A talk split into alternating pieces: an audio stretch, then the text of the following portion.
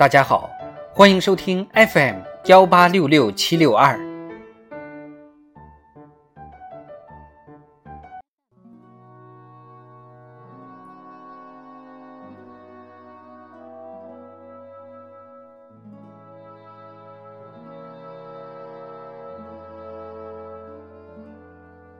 庆祝中国共产党建党一百周年特别节目。中国共产党一百年大事记。一九八二年，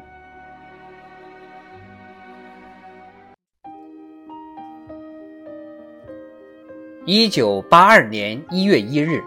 中共中央批准《全国农村工作会议纪要》，肯定包产到户等各种生产责任制都是社会主义集体经济的生产责任制。一九八二年至一九八六年，中共中央就农业和农村问题连续发出五个一号文件。一月十一日，邓小平会见美国华人协会主席李耀滋，首次提出“一个国家两种制度”概念。一九八三年六月二十六日，他会见美国新泽西州西东大学教授杨立宇。进一步阐述了有关大陆和台湾和平统一的六条方针。一月十三日，邓小平在中央政治局扩大会议上发表讲话，提出干部队伍革命化、年轻化、知识化、专业化的四化方针。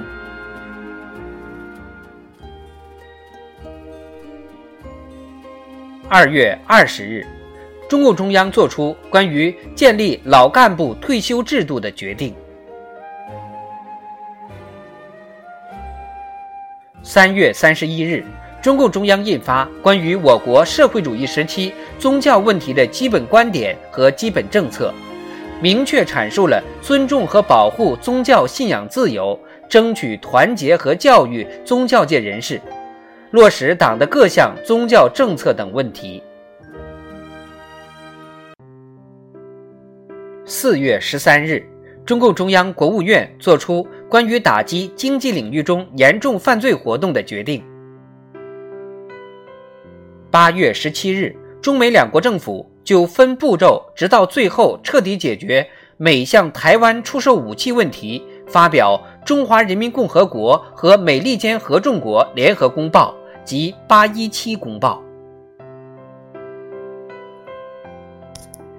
九月一日至十一日，中国共产党第十二次全国代表大会举行。大会正式代表一千六百人，候补代表一百四十九人，代表全国三千九百多万党员。邓小平在致开幕词时提出，把马克思主义的普遍真理同我国的具体实际结合起来，走自己的路，建设有中国特色的社会主义。大会通过的报告，全面开创社会主义现代化建设的新局面，提出分两步走，在二十世纪末实现工农业年总产值翻两番的目标。大会通过新的中国共产党章程，大会决定设立中央顾问委员会。九月十二日至十三日，中共十二届一中全会。选举胡耀邦为中央委员会总书记，决定邓小平为中央军委主席，批准邓小平为中央顾问委员会主任，批准陈云为中央纪委第一书记。九月二十四日，邓小平会见英国首相撒切尔夫人，阐述中国政府对香港问题的基本立场，指出。主权问题不是一个可以讨论的问题。一九九七年，中国将收回香港，不仅是新界，而且包括香港岛、九龙。十月三日，中共中央、国务院作出关于中央党政机关干部教育工作的决定，要求中央党政机关的干部教育经常化、正规化、制度化。一九八三年四月十八日，中共中央作出关于实现党校教育正规化的决定。十月十二日，中国首次以潜艇从水下向预定海上目标区发射运载火箭，获得成功。十二月四日，五届全国人大五次会议通过并公布施行经全面修改后的《中华人民共和国宪法》及现行宪法，规定加强人民代表大会制度。扩大全国人大常委会的职权，恢复设立国家主席，国家设立中央军事委员会，中央军事委员会实行主席负责制，国务院实行总理负责制，国家在必要时得设立特别行政区，改变农村人民公社政社合一的体制，设立乡政府。